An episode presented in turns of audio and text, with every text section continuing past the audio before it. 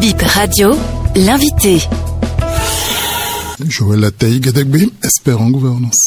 L'audit de la liste électorale, comment on audite une liste électorale? Ça commence par quoi? On recense les difficultés qu'on a eues à l'usage.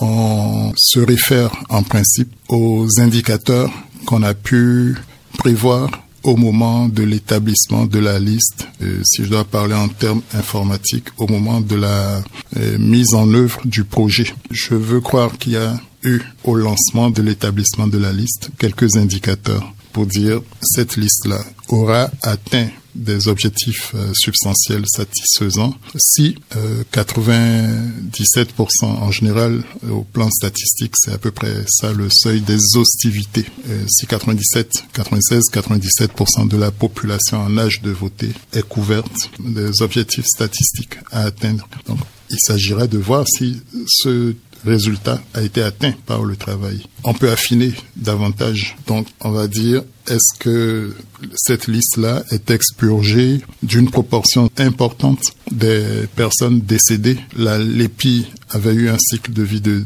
10 ans, toujours dans les critères qu'on aurait pu mettre au départ à la conception du projet, c'est de dire euh, si on a tant de réclamations, euh, c'est bon ou c'est mauvais.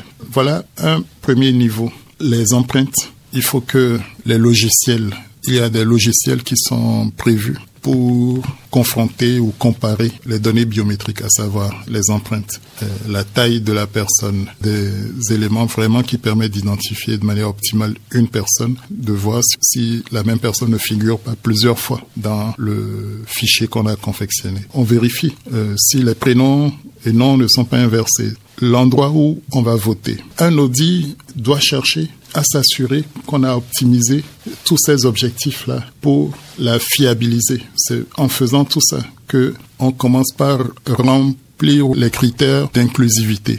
Mais à qui fait-on appel pour auditer euh, une liste euh, qui doit être consensuelle? Vous dites consensuelle, donc on doit s'efforcer d'avoir le maximum de parties prenantes. On songe très immédiatement, mais on oublie les électeurs eux-mêmes, les citoyens à travers la vérification suite à l'affichage. C'est tout cet ensemble d'opérations de vérification que le citoyen fait, de réclamation pour qu'on tienne vraiment compte de lui conformément à la loi, relève de ce qu'on appelle l'audit participatif. Mais il y a l'audit technique. Qui intervient? Forcément des ressources euh, techniques, des experts, les statisticiens en gros, sont une ressource importante. Les démographes et les statisticiens sont des ressources très importantes.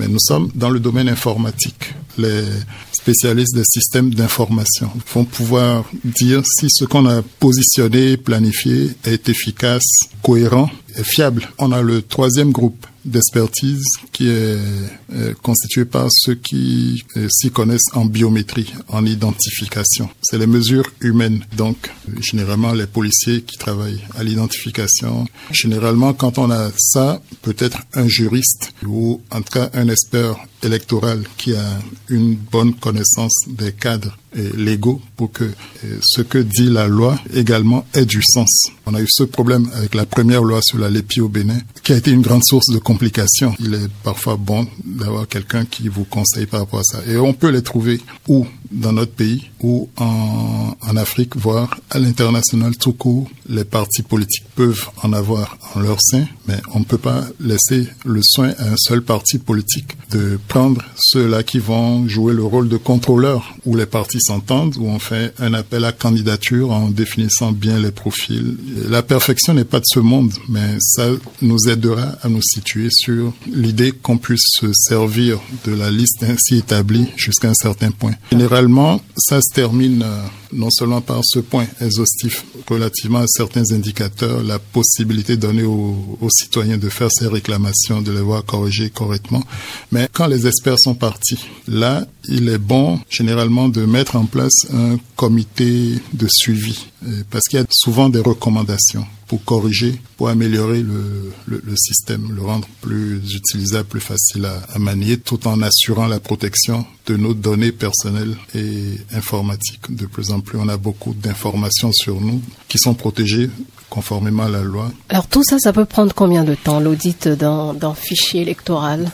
À la dimension du Bénin, une mission technique d'audit peut se donner si elle a facilement accès à tout, dix jours peuvent suffire pour faire euh, au pas de charge le, le, travail. Après, il y a le temps des rédactions et autres là. Mais euh, là, c'est si vous restez essentiellement à Cotonou et si vous n'êtes pas nombreux, mais s'il faut aller faire des sondages aller à l'intérieur du pays, questionner des citoyens lambda. Vous, comment est-ce qu'on a respecté et votre droit? Donc il y a des sondages qui sont faits pour sentir si oui ou non et tout le monde est à peu près bien traité ou que le système fonctionne.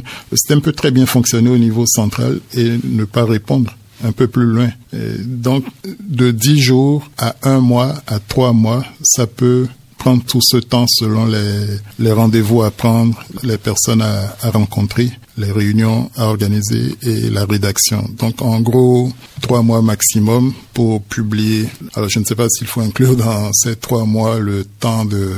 Si ça dure trop, ça fait trop de suspicions, trop d'incertitudes. Euh, le temps de s'entendre sur les termes de référence qu'est-ce qu'on veut, qu'est-ce qu'on peut publier, recevoir les, les, candidatures et lancer tout ça. Bon, donc si la classe politique s'entend, on peut, on peut le faire. Et si ça inclut des opérations d'affichage, euh, comme le chef de l'État a, a souhaité qu'on y accorde beaucoup d'importance, on peut encore considérer trois à six mois d'affichage très large avec mobilisation pour inviter tout un chacun vraiment à aller voir.